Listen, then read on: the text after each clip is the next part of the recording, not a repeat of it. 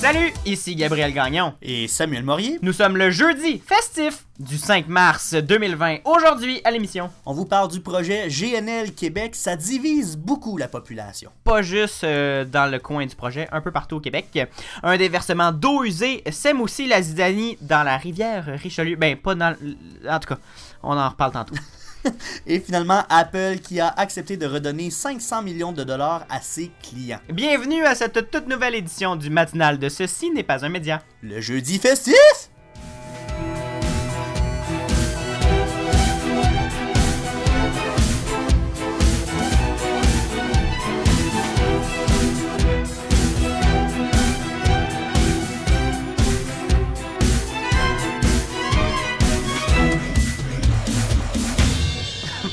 Bonjour Samuel! Ah, Quelle énergie! ah mon mercredi mielleux m'a tout... euh, ça ça m'a craqué. Ça m'a euh, énergisé. C'est ça, hein? C'est ça qu'on dit. Ouais, ouais, c'est ça qui arrive. Tu sais, il y en a qui font euh, du yoga, d'autres qui font de l'acupuncture. Il y en a qui font ça pour vrai, pour ça. pour s'énergie, je Il sais y a pas. des gens qui prennent des cafés. Et nous, on fait de la radio. On fait de la radio. C'est ça, c'est ça notre plaisir pour s'énergiser. As-tu passé une belle semaine, Samuel? Semaine. ben, c'est la semaine de relâche. Fait que sur la route, il n'y a pas grand monde. C'est- Ça, c'est vrai. J'écoute, en fait, non, j'allais dire Yves des Hôtels, mais c'est même pas lui. C'est une est en remplaçante. relâche aussi. Oui, il est en relâche. C'est une remplaçante. Je me souviens plus de son nom. Mais euh, elle me dit à chaque matin, mais moi, je travaille à 5 minutes d'auto de chez Il n'y a moi. pas de gros trafic. Et euh, 10 minutes à, à- à vélo de chez moi, mais là, en vélo. En tout cas. euh, Ça s'en vient. Ah, ça s'en vient. Et euh, donc, oui, elle me dit à chaque matin que je peux partir euh, bien tard parce que ça sera vraiment pas long me rendre au bureau. Ben oui, mais en même temps, t'habites à 5 minutes. Moi, c'est un petit peu plus loin, puis je dois prendre l'autoroute 20 qui est tout le temps bloquée à Mhm. Sainte-Julie. Euh, voilà, ça, c'est un gros statement. Euh, je sais pas qui va entendre ça, puis qui peut régler la situation, mais hey, le trafic! ça va faire! mais bref, euh, là, il n'y a pas de trafic, puis ça va bien pour me rendre à la job. Fait que ouais, je, suis content, ça va bien. Bon, une belle semaine donc. Ouais, ouais, ouais, ouais, vraiment, vraiment. Euh, je suis en paix avec moi-même et avec les gens. Mon Dieu. Sur ces belles paroles, Samuel, tu veux nous parler d'un dossier qui ne fait pas la paix avec euh, les gens. Euh, ça fait beaucoup jaser. C'est. Ça fait... On n'en a jamais parlé à l'émission, même si ça fait beaucoup jaser. Tu vas m'expliquer euh, pourquoi, d'ailleurs, s'il te plaît. C'est le projet GNL Québec. Pourquoi on n'a jamais parlé? Ben, c'est un énorme projet, pour vrai. Je, on- ça- En on- parler et le projet, ce sont deux gros projets. Ben, ben oui, effectivement, mais l'affaire, c'est que on en a parlé. Pas de nous, Oui. pas nous, euh, Gabriel et moi, Mm. mais dans les médias, on le voyait. Mhm. Mais l'affaire, c'est que euh, l'histoire du Coastal GasLink puis des barrages ferroviaires a pris beaucoup d'espace Oui. euh, médiatique. Donc, euh, le projet GNL Québec s'est un peu tassé dans le coin. Mhm. Mais pourtant, c'est énorme comme projet. Ça a de grandes répercussions sur la province. C'est donc. C'est maintenant que ça, ça s'est un peu calmé dans le dossier des barricades, on, on peut voir un peu, ça, ça, ça revient. Il y a aussi le BAP là, qui, qui commence, le- l'étude du bureau euh, d'audience publique sur l'environnement qui commence bientôt. Donc là, c'est pour ça que ça fait un peu plus de bruit, puis qu'on en entend parler. Mais avant toute chose, euh, GNL Québec, on, même si- on, justement, on n'en a jamais parlé. Fait qu'est-ce que tu pourrais nous faire une petite explication, une mise en contexte? Ben oui, on va, on va commencer par le début. Hein. Euh, s'il te plaît. souvent, on n'est pas, comme- on n'est pas dans un film de Christopher Nolan, hashtag Memento, on commencera pas par la fin. Euh, GNL Québec, Gabriel, c'est quoi? éditorial. Ben non, mais c'est pas un éditorial, c'est un très bon film. Ouais, mais- ok, je, sens- je sentais un peu de jugement. Mais bon, Ah, absolument pas, c'est un de mes films préférés. bon d'ailleurs, d'accord, Memento, c'est à noter. GNL Québec. Oui, c'est quoi ça, euh, Gabriel, GNL Québec? En fait, GNL Québec, c'est une entreprise qui développe depuis 2014 le projet Énergie Saguenay, qui est un complexe industriel de liquéfaction du gaz naturel. Le but, c'est d'exporter 11 millions de tonnes de gaz naturel qui vient de l'Ouest canadien. Et donc, GNL Québec, GNL, dans GNL Québec, ça veut dire gaz naturel liquéfié, Donc, on fait venir par pipeline, par train, par, par gazoduc. par gazoduc le, le, pét- le- le gaz naturel de l'Ouest Exact, qu'on amène au, Au port Saguenay. de Saguenay exact. et qu'on exporte dans le monde. Oui, on va construire une usine là. Le projet, c'est construire une usine là qui va liquéfier ce gaz-là et ensuite on va l'envoyer par bateau. euh. Le l'océan Pacifique n'est pas plus proche de Ah, l'Ouest bah, canadien? Mais en même temps, hein, la voie maritime du Saint-Laurent, c'est euh, c'est l'autoroute. C'est vrai. C'est l'autoroute Gabriel. D'accord. Et donc, c'est une usine qui devrait être alimentée en hydroélectricité. Donc, euh, c'est un énorme projet qui devrait avoir également d'énormes, d'immenses retombées économiques pour la région, mais aussi pour la province. Mhm. On parle de milliers d'emplois à court et moyen terme. Et à long terme, c'est entre 250 et 300 emplois pour euh, l'entretien puis euh, faire fonctionner cet établissement-là. Évidemment, ça soulève beaucoup d'enjeux environnementaux. Quand on parle d'énergie fossile, euh, il y a tout le temps cet enjeu-là qui revient. Mhm. Euh, du côté de l'entreprise, on dit que c'est bon pour l'environnement. Donc, euh, le fait de, de- de faire fonctionner l'usine avec l'hydroélectricité, ça permettrait de réduire de 84% les émissions de gaz à effet de serre de l'usine. Le gaz naturel, on le répète, c'est une énergie de transition. Ça va permettre à des pays d'Europe et d'Asie de diminuer leur consommation de pétrole et de charbon. Avant qu'ils deviennent verts complètement avec de- le solaire, l'éolien et tout, qui coûte cher. Donc, on veut euh, enlever cette dépendance au charbon et au pétrole pour le remplacer Mhm. par, euh, par du gaz naturel en attendant que les énergies vertes se, se développent. Et euh, on veut aussi construire un gazoduc de 750 km pour relier le réseau qui existe déjà de gazoducs. Donc, ça va partir du nord-est de l'Ontario pour aller rejoindre euh, l'usine. D'accord. Donc c'est ça, on, on repart pas de zéro, là, on construit pas un, un gazoduc entre Saguenay et euh, Calgary ou Fort Absolument McMurray. pas. Le réseau existe déjà. On va seulement euh, construire une nouvelle section pour pouvoir euh, relier le réseau déjà existant à la nouvelle usine. D'accord. Bon, maintenant que le projet est résumé, Gabriel, euh, on peut comprendre qu'il y a des gens qui ne soient pas d'accord. Mhm. Hein, Évidemment. L'environnement, surtout en 2020, c'est un enjeu qui est excessivement important, qui tient à cœur euh, beaucoup de gens. Et donc, Particulièrement dans, dans la région, euh, dans- dans- au Québec.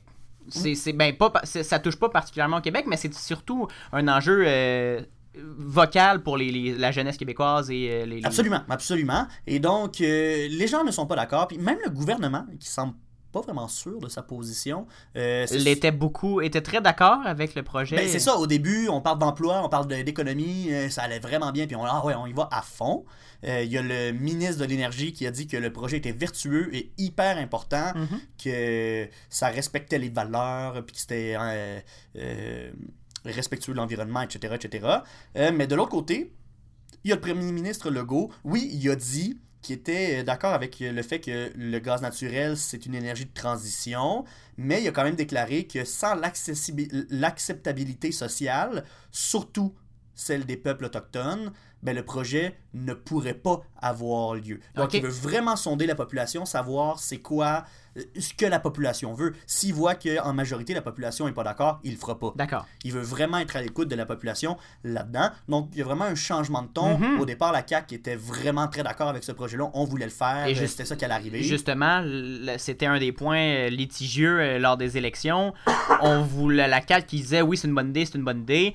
Et la jeunesse disait ben, pour, vous dites que vous allez être vert, mais dans le fond, vous allez approuver un projet de. Exact. de- de- Parce qu'on rappelle que euh, le gouvernement caquiste s'est engagé à avoir un budget plus vert, Mhm. euh, qui veut euh, investir dans les transports en commun, etc. Donc, euh, c'est pour ça que là, il y a vraiment une volonté d'écouter la population sur ce côté-là. Y a-tu beaucoup d'opposants? C'est-tu. euh, Ben, c'est- évidemment énorme, là, les, les gens qui s'opposent au projet. On, par commence, à commencer par le groupe de centaines de- d'enseignants de, l'Université du Québec à Chicoutimi Oh. qui a envoyé une lettre au gouvernement. Les auteurs soutiennent que ce projet va à l'encontre de la volonté de faire une véritable transition écologique. On dit que l'exploitation et le traitement du gaz naturel produiraient une énorme quantité de gaz à effet de serre. On estime que ce serait comme ajouter 3,4 millions de voitures sur les routes.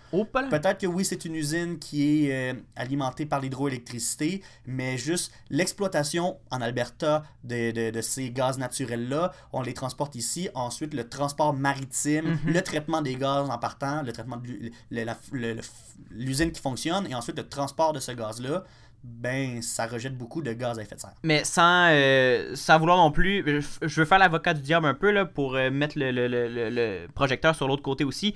On, on reproche à ces chiffres-là souvent de, de calculer que les émissions émises par le Québec. Donc c'est comme si on achetait 3,4 millions de voitures sur les routes québécoises, mais on ne calcule pas les retombées possibles de positives qui pourraient euh, découler Ben, ça, de l'abandon du charbon si et du jamais pétrole lourd. ça, ce gaz-là est effectivement utilisé pour remplacer de la consommation de pétrole et de charbon, ça va diminuer les gaz dans un autre pays. Donc sur la planète euh, au complet, ça devrait diminuer les, euh, la quantité de gaz à effet de serre. Mais là, on attend attend, euh, on attend en fait les études euh, gouvernementales, Mhm. mais ce qu'on dit, c'est que les études du BAP, donc du Bureau d'audience publique sur l'environnement, et celles du gouvernement fédéral, on ne prendra pas en compte les euh, gaz à effet de serre dans l'impact environnemental. On va vraiment vouloir se baser sur d'autres. euh, et ça, euh, ça m'échappe. Pourquoi, Ah, oui, euh, c'est pourquoi c'est ça? Mais on n'a pas voulu prendre en compte ces, les, les gaz à effet de serre. Peut-être que ça va changer éventuellement, qu'ils vont se rendre compte que Ça serait peut-être une bonne idée. une bonne idée, mais on veut vraiment aller évaluer d'autres aspects de l'environnement dans cette. Qui sont les déversements et les, les, les, les, les- comment l'éco- l'écosystème autour va être touché. Ben, mais Principalement l'habitat naturel du Beluga, Gabriel. oui, oui, Parce ça c'est. Saguenay, le parc marin du Saguenay, c'est un habitat très important pour euh, les belugas. C'est euh, là que, en fait, les jeunes belugas naissent, ils vivent Mhm. là, ils grandissent La là. pouponnière des belugas. C'est la pouponnière des belugas. Et donc, euh, on sait qu'on a beaucoup de problèmes en plus dans cette- ce secteur-là. On essaie de, de faire revenir la, la population de belugas. euh, donc, euh, le fait de développer ce projet-là, ça pose beaucoup de questions sur l'habitat naturel du beluga. Mhm. Même GNL a confirmé que le passage, parce qu'on prévoit en fait accueillir euh, 320 méthaniers Oh. euh, par année sur euh, le fjord du Saguenay. Donc ça pourrait constituer un risque selon GNL, mais on assure qu'on va prendre des mesures pour diminuer au maximum ce risque-là. Mais là, comment on fait pour évaluer un risque minimum sur la population de belugas, c'est bien particulier. De quoi qu'on parle comme mesure? Ben Dans les déclarations de GNL, ça reste très très flou. Ben on dit oui. que c'est des politiques, puis c'est des recherches euh, rigoureuses, puis tout, Mhm. puis tout. Mais en gros, la seule euh, mesure que j'ai été capable de d'identifier dans ce que j'ai lu, c'est une limite de vitesse de 10 nœuds pour, les, pour ces bateaux-là. Bon, 10 nœuds, on entend beaucoup parler de ça, surtout dans la voie maritime du Saint-Laurent, les gros bateaux euh, avec la, la population de baleines, il faut pas trop euh, euh, déranger tout ça. Et le problème, c'est qu'il n'y a pas moyen vraiment de faire respecter cette limite de vitesse-là. Euh, GNL Québec est pas responsable du transport par bateau, c'est pas lui qui gère ça, donc il a beau dire 10 nœuds, ben, il n'y a pas de pouvoir sur l'entreprise qui va faire le, le transport. Il y a des mesures qui sont là, mais c'est vraiment euh, au- dans le parc marin, mais c'est vraiment volontaire. Il Ah. n'y a, pas vrai- il y a pas de pénalité pour les délinquants. Donc, Donc, on dit 10 nœuds, mais je peux rouler à 50 nœuds dans, dans le fjord Ah, du Saguenay si et tu veux. il n'y aura aucun problème. Donc, c'est pas une garantie très solide de la part de l'entreprise. Euh, on pourrait finalement avoir euh, bien plus vite que ça. Puis en fait, le danger, c'est tous les remous, la pollution aussi sonore. On suspecte que cette pollution sonore-là a vraiment un impact énorme sur la Mhm. population de beluga. Donc, il y a tout ça là, qui, qui rentre en compte. Il y a même un groupe Facebook qui s'est parti qui s'appelle Contre GNL Québec à Saguenay, qui regroupe plus de 16 000 membres Quand même. dans lesquels les gens publient des articles, des messages et même des arguments contre le projet. Donc, des opposants au projet, il y en a beaucoup, beaucoup. Le premier ministre Legault, d'ailleurs, a affirmé que la- sur la page Facebook sur- du, du premier ministre, euh, il y avait beaucoup d'appui pour la loi 21, mais est-ce qu'il va aller voir le, le groupe euh, contre le projet GNL pour euh, prendre sa décision? Ben, je pense qu'il va attendre les audiences publiques. D'accord. Ça va être plus... c'est plus représentatif, je pense, comme échantillon. Ouais.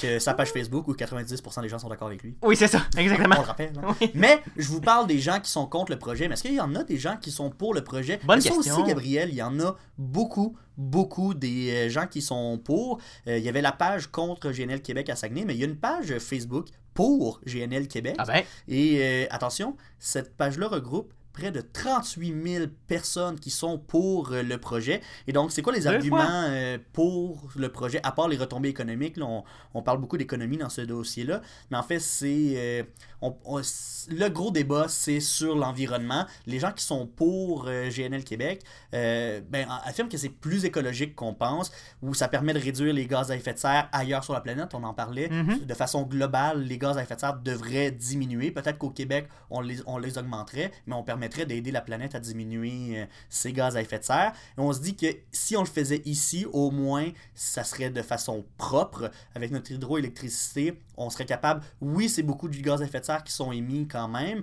mais on serait capable de limiter cette euh, production de gaz à effet de serre parce que si on le fait pas, on, ce qu'on craint, c'est que ça se fasse ailleurs. Et Mhm. si ça se fait ailleurs, c'est sûr que c'est fait de façon sale et avec une énergie qui est vraiment moins propre qu'ici au Québec. Et donc, ça sera certainement plus polluant. Parce qu'utiliser une centrale au charbon pour produire du gaz naturel qui vise à remplacer une centrale au charbon, on n'est pas plus avancé. On n'est pas gagnant. Donc, des, euh, des partisans du projet, il y en a beaucoup. C'est un gros dossier. Je veux pas prendre position sur ce, sur ce dossier-là. Euh, on va laisser les enquêtes euh, se Oui, faire, là, on- les audiences publiques se faire. Depuis tantôt, on, on montre des arguments. Je, je fais, je fais l'avocat du diable, mais je suis pas pour ni contre. Là. Je veux juste euh, préciser qu'on le- le- les, les deux positions se valent. là, et justement, il y a des, des opposants qui disent que c'est vraiment polluant, qui est un argument valable, et d'autres qui disent ben si on regarde globalement, ça peut être. C'est l'option la moins polluante. C'est l'option la même polluante, qui est aussi Et un euh, argument. c'est bon économiquement, on serait peut-être capable d'améliorer les liens avec l'Ouest, etc., etc. Mais on ne diminue pas, on n'atteint pas nos objectifs avec ça, De, diminution de, ga- de diminution de gaz à effet de serre. Mais de toute façon, pour le moment, le projet ira pas plus loin tant que le BAP euh, ne se sera pas prononcé. Mais là, il y a une controverse autour de ça. Bon. BAP. parce que le donc. président de la commission du BAP qui va évaluer le projet, c'est un ancien de l'industrie pétrochimique. Ah! Le co-président, le deuxième commissaire de cette commission-là, c'est un ancien, un ancien de la Régie de l'énergie où il a été directeur gaz naturel et efficacité énergétique et il a ensuite été directeur gaz naturel et produits pétroliers. Ah ben, Donc, c'est des gens qui viennent du milieu de, de l'énergie.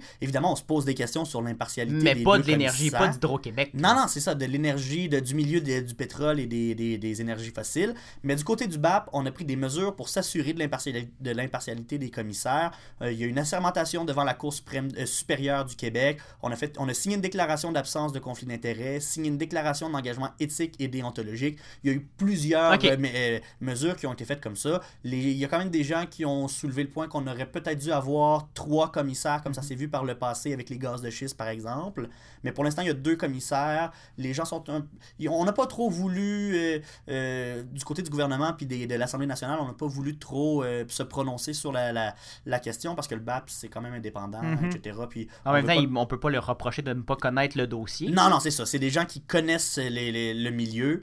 Mais il y a quand même, euh, du Un- côté de l'opinion publique, on pourrait dire, biais. ah, il y a peut-être un, un conflit d'intérêts ou euh, du moins un, Un biais. euh, un biais inconscient. exact. Donc bref, ça ça plaît pas nécessairement à tout le monde, mais les travaux vont commencer. En fait, ils ont commencé hier avec une première rencontre préparatoire pour les premières audiences qui devrait commencer le 16 mars. Ça s'en vient, Gabriel. Les audiences publiques euh, qui vont commencer, les gens vont pouvoir se faire entendre. Et là, les deux camps, pour et contre, vont pouvoir donner leurs arguments. Et ensuite, au bout euh, de plusieurs rencontres, plusieurs mois, Mhm. plusieurs, on va avoir une réponse, puis on va pouvoir savoir euh, si oui ou non on va avoir le projet Énergie Saguenay. Tu vas suivre ça pour nous, Samuel, très parce que c'est un gros dossier dont on a peu parlé, mais qui euh, nous touche directement euh, au Québec. Merci beaucoup, Samuel, pour ces précisions et ces explications limpides sur GNL Québec. On fait une courte pause de deux minutes au CFAC 88.3 à Sherbrooke, et on fait un petit 30 secondes de pause. Là, on va aller prendre un verre d'eau, et on vous revient pour les auditeurs du balado dans,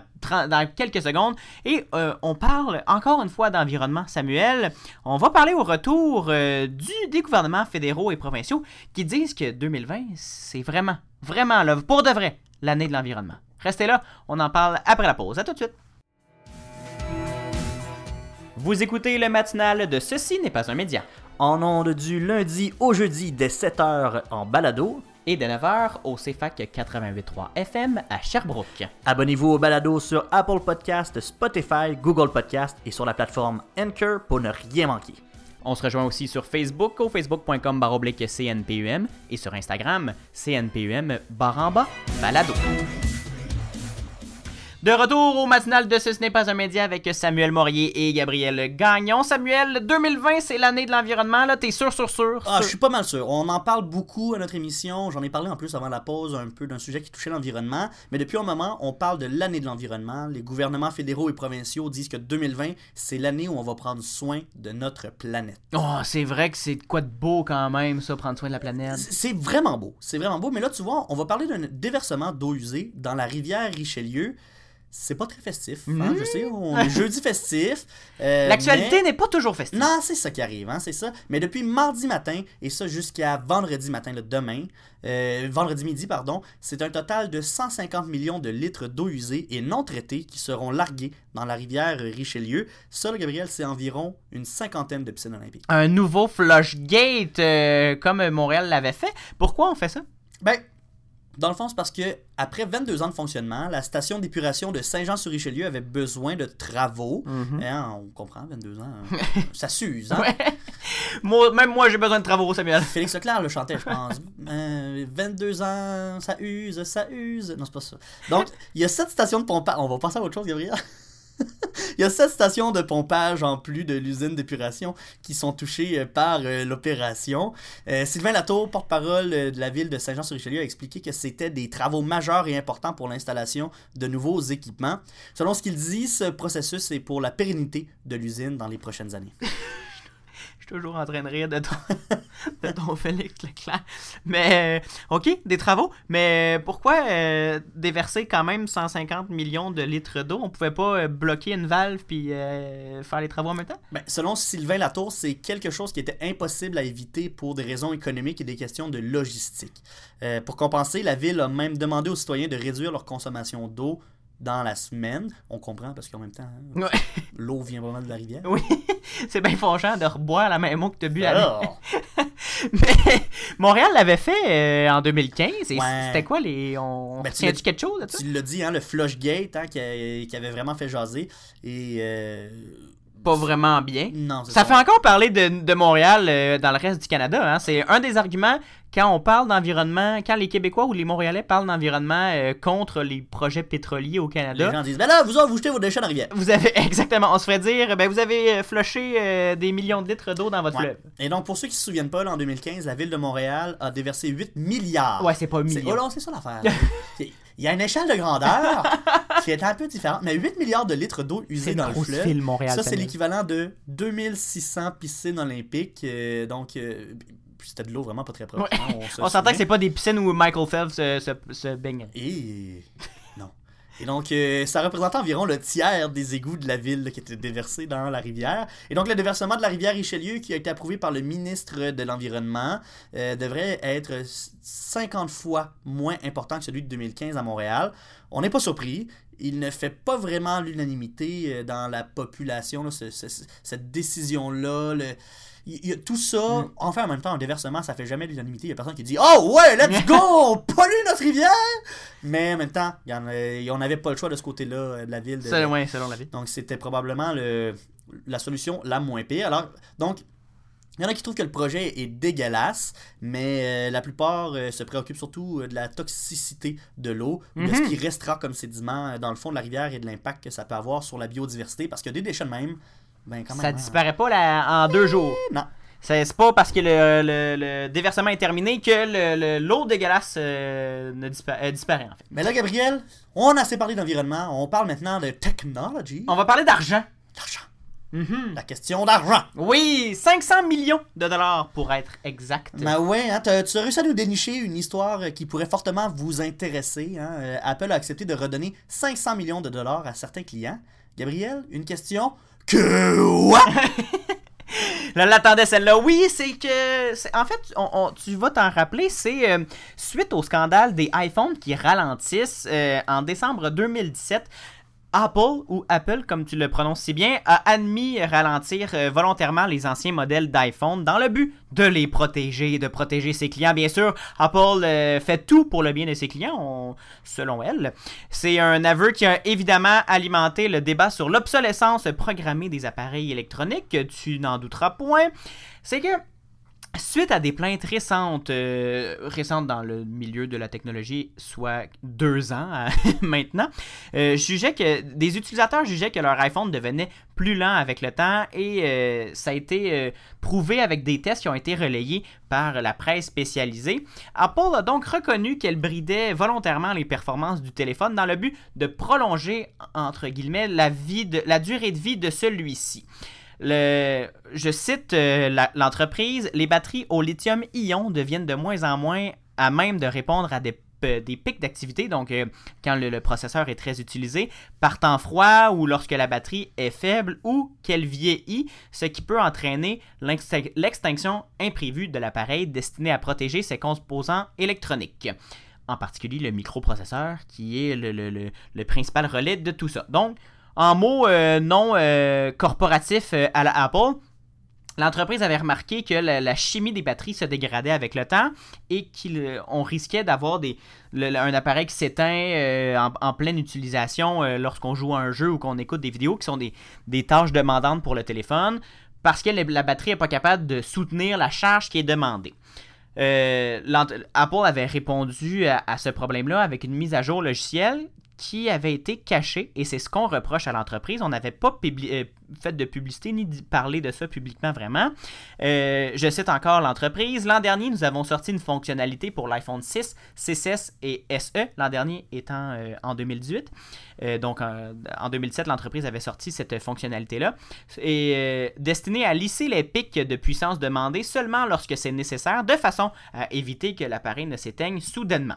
Après ces aveux, évidemment, des clients ont entrepris des poursuites au civil, Samuel, et là, ça commence à se régler. Il y a un- une cour de San Jose en Californie qui dit après deux années de contentieux et de lutte acharnée, les parties sont parvenues à un accord. Selon les documents de justice obtenus par euh, l'agence Reuters, Apple verserait une compensation aux, pos- aux possesseurs de téléphones, euh, aux possesseurs américains d'iPhone 6, 6 Plus, 6S, 6S Plus, 7, 7 Plus et SE. Euh, la somme serait de 25$ par, cli- par client, mais pourrait être réajustée. 25$ par, cli- par client euh, pour un téléphone que je te rappelle qui est vendu autour de 800$ en moyenne. Qui... Ça coûte pas grand-chose. C'est c'est ce qu'on se dit aussi. Le minimum à régler pour Apple serait donc de 310 millions de dollars, mais l'estimation de 500 millions serait que le- le- l'entreprise aurait peut-être sous-évalué un peu le nombre de possesseurs qui euh, allaient demander ou euh, seraient à même de recevoir le remboursement. En décembre 2017, Apple avait présenté ses excuses pour avoir justement délibérément ralenti certains de ses iPhones. Et le groupe euh, euh, nie encore une fois toute tentative d'obsolescence programmée. J'ouvre les guillemets. Nous n'avons jamais fait et jamais ne ferons quelque chose pour raccourcir intentionnellement la durée d'existence d'un produit Apple ou encore réduire la qualité de nos produits pour amener à les changer.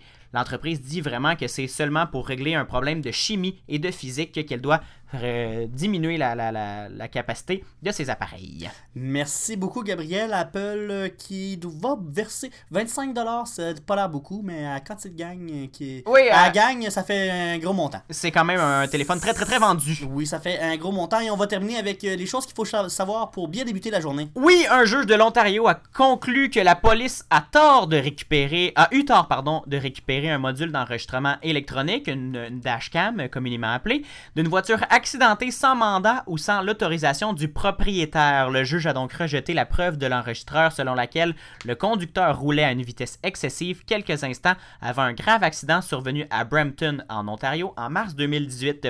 Cette décision, Samuel, fera certainement jurisprudence partout au Canada et on ne pourra pas reproduire cette erreur. Louis Garneau, l'entreprise québécoise spécialisée en équipement de vélo, se place sous la protection de la loi sur la faillite. L'entreprise a eu des difficultés financières dans les dernières années, notamment avec la faillite de deux de ses plus gros euh, clients. Et donc, ce sont euh, 32 millions de dollars que l'entreprise doit rembourser à ses créanciers. Et on a dû euh, faire euh, 66 mises à pied au siège social. Mais le fondateur de Louis Garneau, M. Louis Garneau lui-même, reste positif et euh, croit toujours qu'une restructuration de l'entreprise est possible. On souhaite qu'elle ne disparaîtra pas, cette entreprise. C'est ce qui conclut cette édition du 5 mars du matinal de Ce, ce n'est pas un média. Merci Samuel, je te souhaite un bon week-end. Bon week-end, Gabriel. On se retrouve lundi à 7h en balado, 9h si vous nous écoutez à CFAC 88.3 à Sherbrooke. Et on va remercier également Sacha Coyot-Lemire. Pour euh, son beau travail. En attendant, bien sûr, suivez-nous sur Facebook, Twitter et Instagram. Vous connaissez nos adresses. Recherchez Ce, ce n'est pas un média. Et bien sûr, ce, ce n'est pas un média.com pour de l'actualité en continu. Et écoutez tous nos épisodes. Samuel, à lundi. À lundi. Bye bye.